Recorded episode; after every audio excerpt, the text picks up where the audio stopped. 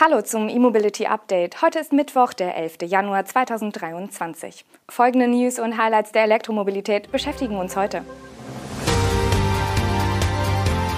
Peugeot zeigt Design neuer E-Auto-Generation. Mehr als eine Million Stromer im Bestand. BMW-Studie als Ausblick auf neue Klasse. BYD stellt Luxusmarke für China vor und ZF präsentiert zweites E-Shuttle.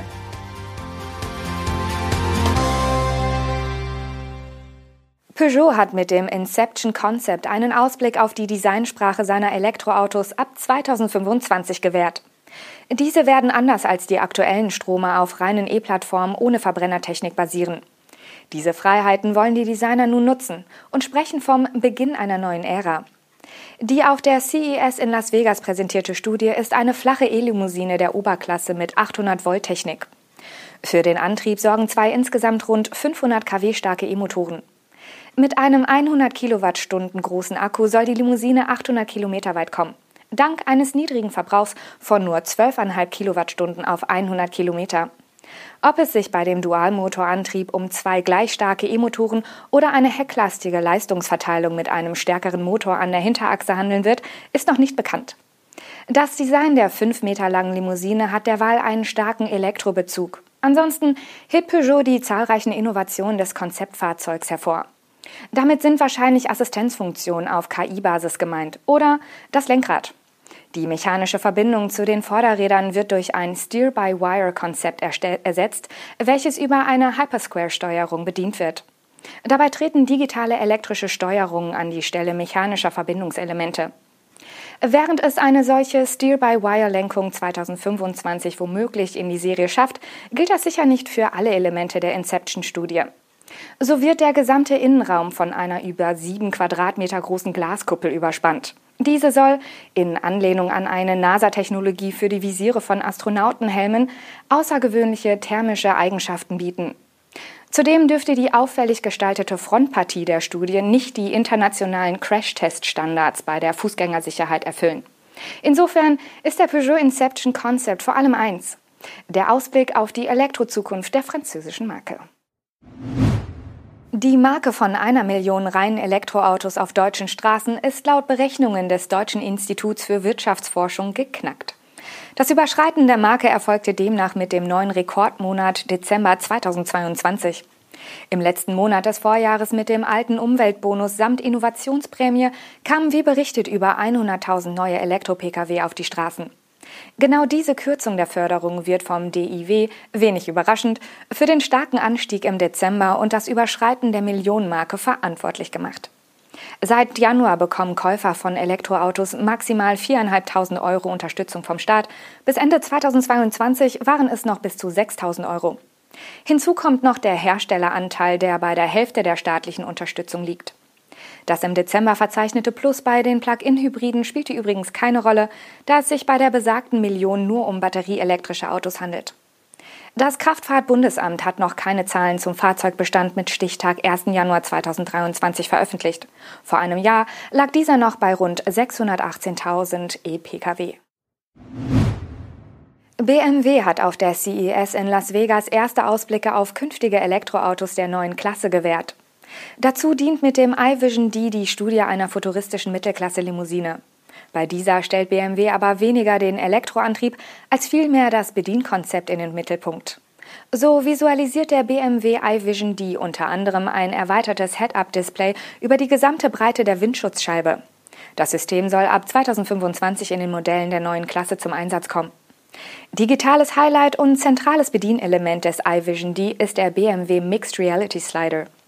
Durch die in das Armaturenbrett integrierte Sensorik können Fahrerinnen und Fahrer das Maß an digitalen Inhalten selbst bestimmen, die auf dem erweiterten Head-Up-Display zu sehen sind.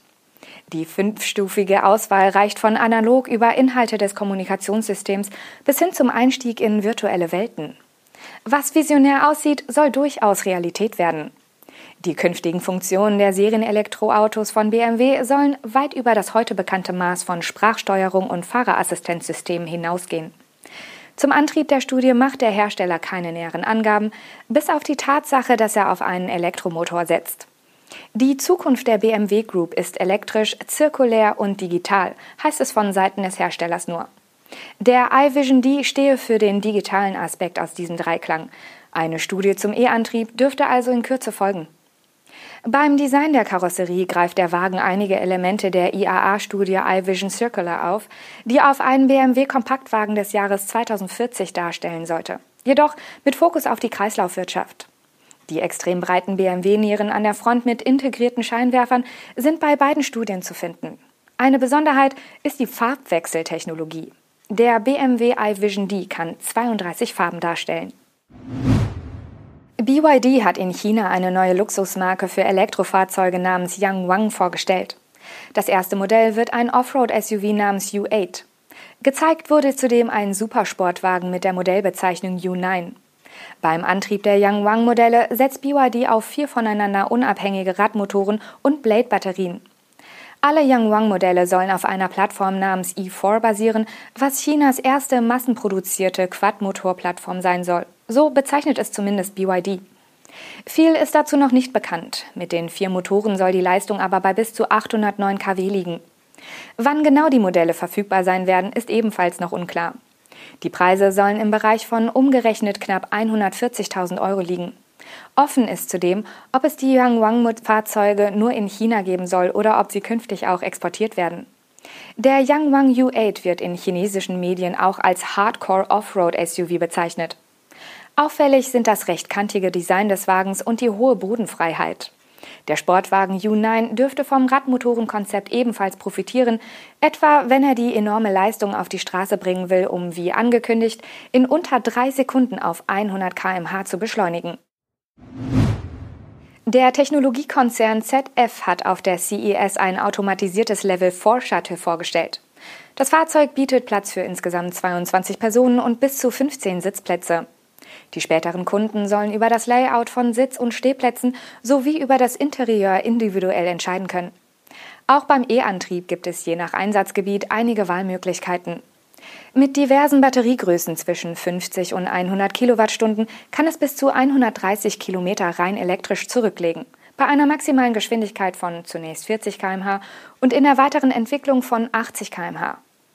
Da alle vier Räder lenkbar sind und das Fahrzeug abgesenkt werden kann, soll das Shuttle in der Lage sein, präzise an Haltestellen anzudocken und einen barrierefreien Ein- und Ausstieg zu ermöglichen. Für das autonome Fahren ist das ZF-Shuttle mit LIDAR, Radar, Kamera und Geräuscherkennungssystemen ausgestattet. Das soll eine präzise Umfelderkennung garantieren. Das neue E-Shuttle ergänzt das bereits etablierte autonome Shuttle, sodass ZF künftig auf zwei Fahrzeugtypen zurückgreifen kann. Der Vorgänger ist primär für abgetrennte Fahrspuren gedacht und das neue Modell kann vor allem im urbanen Umfeld und im Mischverkehr eingesetzt werden. Da die fahrerlosen Shuttles 24 Stunden am Tag und sieben Tage pro Woche verfügbar sind, sollen die ÖPNV-Betreiber auf definierten Routen auch bei geringer Nachfrage ein Mobilitätsangebot zur Verfügung stellen können. Das waren die Highlights der Elektromobilität am Mittwoch. Wir sehen uns morgen zum nächsten E-Mobility Update wieder, wenn Sie mögen. Bis dann.